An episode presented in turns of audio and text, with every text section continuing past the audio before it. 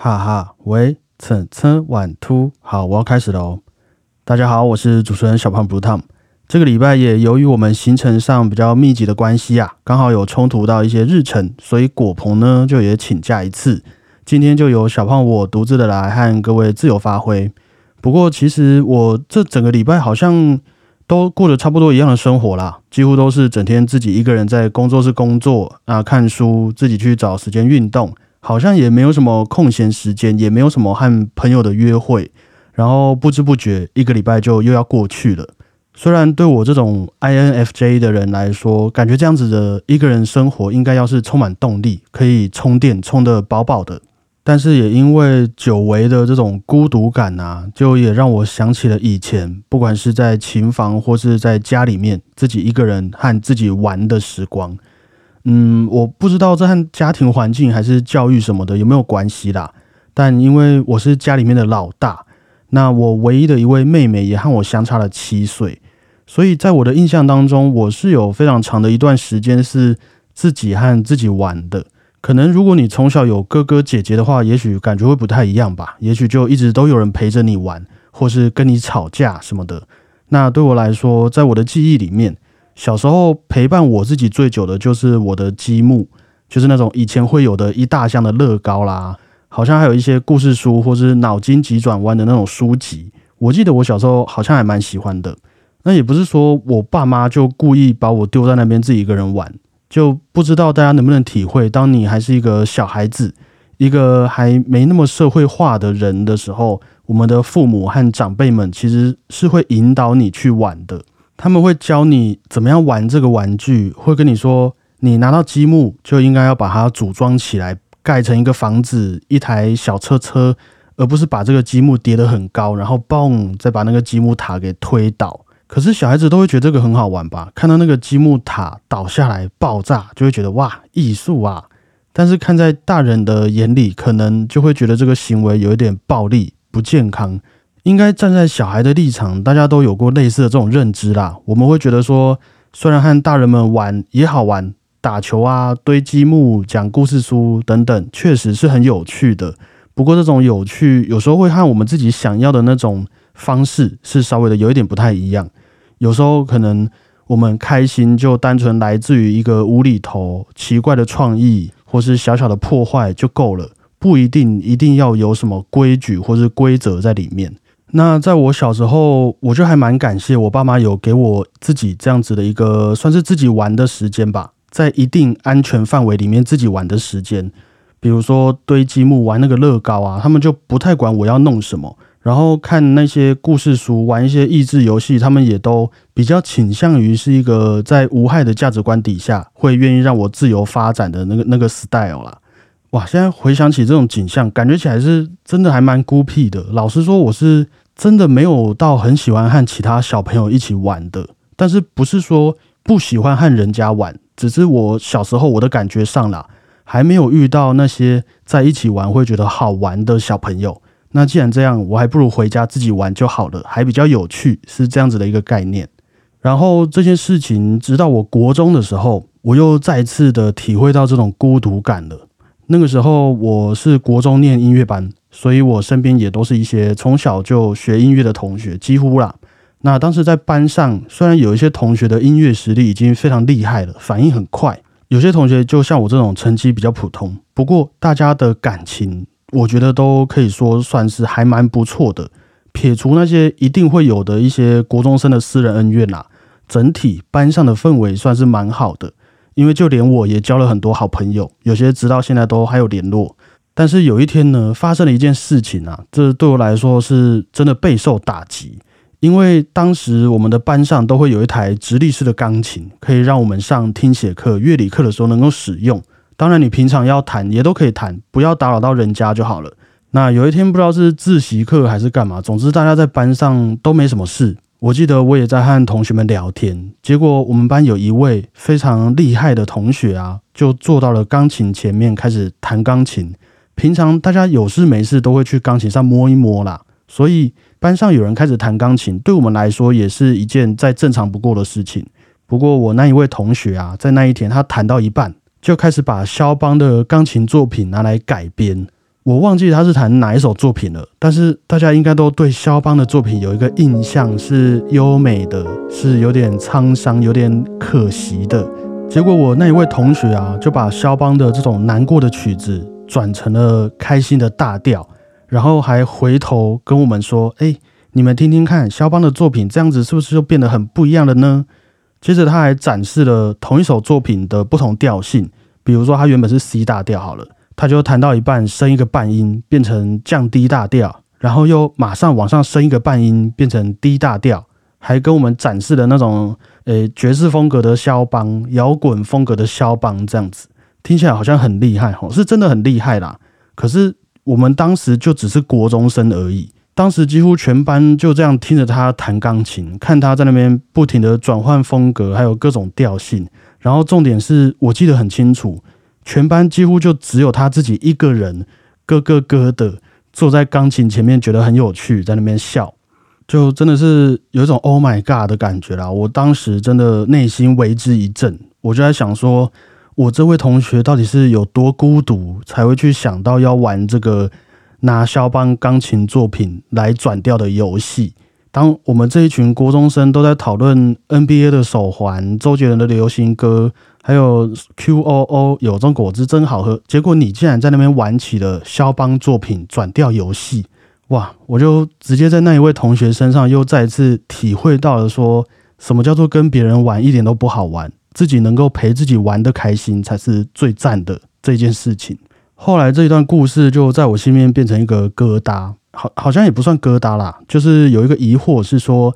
这一些真的在某些领域上，可能艺术方面尤其特别愿意研究、特别有热情的人，是不是其实都是？自己能够和自己玩得很开心的一种专家。那直到我慢慢变老之后，一直就也有发现，身边真的蛮多学音乐的朋友都有这种倾向的。你真的会看到有一个人独自在琴房，然后对着他的乐谱在笑，你就会完全无法理解他们在开心什么，而且有时候可能会让你觉得有点恐怖的那种状态。但不可否认的是，刚刚说到这一类的这种朋友们啊，直到现在。据我所知啦，都依然是很强壮的，在艺术产业里面活着。那我自己也会希望说，是这一些自己陪自己一路玩过来的动力，一直支持着他们走下去的啦。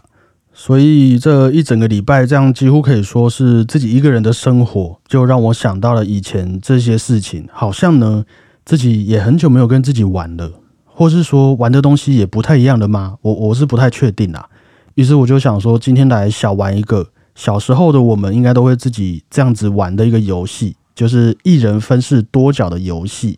应该大家都有过那种拿着玩具在那边咻嘣，或是扮家家酒的一个经验嘛？大概是这样子的概念。以前的我会觉得蛮有趣的，自己跟自己玩这个游戏。不过现在我也不太确定，我们就来试试看吧。那现在当然啦，我们玩的东西也要进化一下了嘛。我就跑去找了 Chat GPT，请他给我一个有关于宇宙和古典音乐的故事，让我可以一人分饰多角来演绎这里面的角色。会选这个主题也是因为这礼拜 SpaceX 的火箭 Starship 开始发射了嘛，所以我就想说结合一个宇宙和古典音乐的故事，感觉应该是会蛮酷的。那以下呢就是 Chat GPT 给我的一个剧本，就让我来演绎一次，分享给你吼。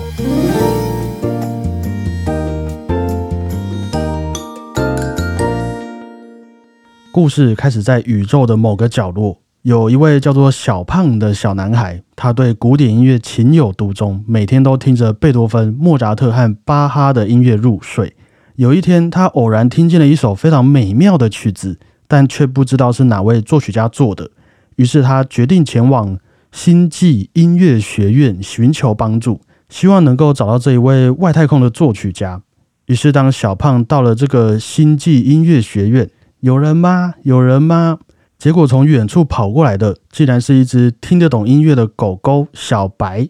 小白就告诉了小胖：“汪汪，小胖，你来这边要做什么呢？”汪小胖告诉小白说：“我想要找到这首作品的作曲家，因为我觉得这首作品实在是太美妙了。”小白听了一下，就马上好像想起了什么，告诉小胖说：“汪汪。”这位作曲家住在一个很偏远的星球，而且也因为他非常害羞，只愿意通过音乐和人家交流，所以没有人见过他的。不过你要去的话，我也可以带你去的哦，汪。于是小胖和狗狗小白就决定前往这颗外太空星球来寻找这位音乐家。当他们到达，等一下，这为什么这个小白会说话？我是不太懂 Chat GPT 的逻辑，所以这是一只会说话的外星狗狗，是不是？好，OK。那当他们到达这颗星球时，遇到了一位穿着鲜艳服装的外星人音乐家，他的名字叫做杰拉德。他非常擅长演奏钢琴和小提琴。小胖和狗狗小白热烈的跟他打招呼，Hello，但是杰拉德却害羞的不回应。于是小胖只好再次播放起了那一首好听的歌曲，并且问杰拉德说：“是你创作了这首曲子吗？”外星人杰拉德害羞的点头回答道：“是的，那是我最喜欢的作品之一。”哎，等一下，我这个外星人。外星人应该要长什么样子？我好像有一点像外国人呐。是的，是好，我们就先设定他的口音，有一点日本人讲中文那样子好了。OK，外星人杰拉德看着小胖与小白的眼睛，感受到了他们对音乐的热爱和对自己音乐的欣赏。渐渐的，他也愿意敞开心扉，和小胖、小白分享了他音乐的创作故事。杰拉德告诉小胖：“我曾经在一个叫声音星球的地方学习音乐，那里的居民都是以声音当做食物的神物，他们可以透过聆听音乐来获得能量。我就是在那里学习了如何学学习了如何用音乐来表达情感和思想。”开始了自己的音乐创作之路。宇宙中的一切都有节奏，就像音乐一样，而每个人也都可以成为宇宙中的音符，奏出自己的旋律。外星人杰拉德说完之后，就拿出了他自己的小提琴和钢琴，开始演奏起了他的音乐。小胖和狗狗小白也都感受到了杰拉德音乐中蕴含的情感与思想，深深的。被他打动了，但就在这个时候，一个奇怪的声音突然在他们的耳边响起：“你们在做什么？”他们转过头来，看见了一个长相奇特的外星人，他的名字叫做鲁斯特。鲁斯特对小胖、小白和杰拉德的音乐感到很不屑，他说：“只有科学和技术。”唉，这。只有科学和技术才是真正重要的。小胖和狗狗小白听完之后感到很生气，他们对鲁斯特说：“音乐和科学一样重要，音乐可以打动人的心灵，可以带给人们快乐和感动。”外星人吉拉德也加入了这个对话，他告诉鲁斯特：“哇，音乐可以帮助人们。”音乐可以帮助人们表达情感，也可以把人们联系在一起。最终，鲁斯特被他们的话所感动了，他明白了音乐的重要性，也成为了他们的好朋友。在演奏结束之后，杰拉德送给小胖一张纪念照片。小胖和狗狗小白也将这次奇妙的冒险当作是最珍贵的回忆，带回了他原本的星球之中。回到家乡之后，小胖开始反思自己之前只关注音乐作品，而没有深入了解创作背后的故事和创作者的生活。这次经历也让他明白，音乐不仅仅是一种声音，更是人们心灵交流的一种方式。他也深深地理解到，我们身处在这个无限宽阔的宇宙中，要学会欣赏和珍惜每一个创造的瞬间，因为不论是人类还是外星人。我们都是共同存在的一部分。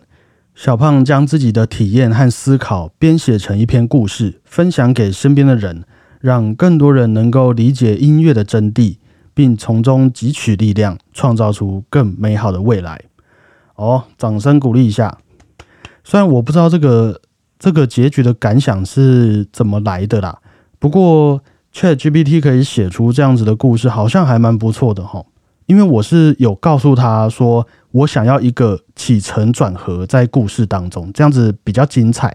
所以刚刚那个鲁斯特不是跑出来生气吗？只有科学和技术才是真正重要的，应该就是代表这个故事的一个转折吧。那虽然后来后来鲁斯特也就没戏份了，不过 OK 啊，还不错，还蛮好玩的吧。至少在这个短短的时间里面，我就非常清楚我对于外星人口语上面的一个定位，可能和日本人说中文会比较类似。对我，我可能要再回去花时间精进一下我对于外星人的这个理解啦。好的，那今天要点播的作品，贝多芬的降 B 大调弦乐四重奏大副歌，由匈牙利的弦乐四重奏团体柯达伊四重奏所演奏的版本。其实，在各类型的音乐作品当中啊，我自己啦会觉得有很多形式上是和我们私底下艺人分饰多角的状况很类似的。其中像是副歌这一种题材啊，感觉上就还蛮能体会的。里面就会有很多声部和声部上面的模仿，你说一句，我说一句，然后互相的追逐问答，形成了一整首音乐作品。那贝多芬本人，据我所知啦，就还蛮喜欢这种创作手法的，尤其是从他失聪之后，不管是在后期的一些奏鸣曲、重奏曲，还有第九号合唱交响曲身上，都可以看见副歌这个创作手法的影子。尤其我觉得今天点播的这一首大副歌弦乐四重奏，感觉对我来说很像是贝多芬晚期的一个自己跟自己玩出来的精华啦。你说它好不好听？他当时首演的时候，大家都觉得还蛮普通的，反应也不是太好。也有一些评论家会觉得这首作品有一点糟糕。但是用我们现在的角度去理解的话，真的也可以说是突破当时的乐师，很前卫的一首音乐作品了。因为我们可以感觉得出来，贝多芬虽然老了，听不到了，但好像也没有放弃挣扎，好像。也还想要在这个音乐的世界里面自己玩出一些什么新理解的感觉，算是和我们以前以往欣赏过的那些贝多芬感觉上很熟悉，但又非常不一样的一首作品。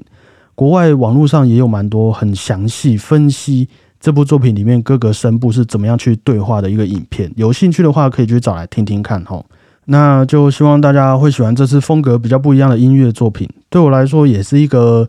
自己和自己玩了几十年之后，可以达到的一个极致吧。我说贝多芬的部分，所以我觉得大家也可以来感受看看。也希望各位听完之后都能回家和自己来小玩一下啦吼。那至于要玩什么在这边我就保持一个开放态度 ok 我是主持人小胖不如他大家再会。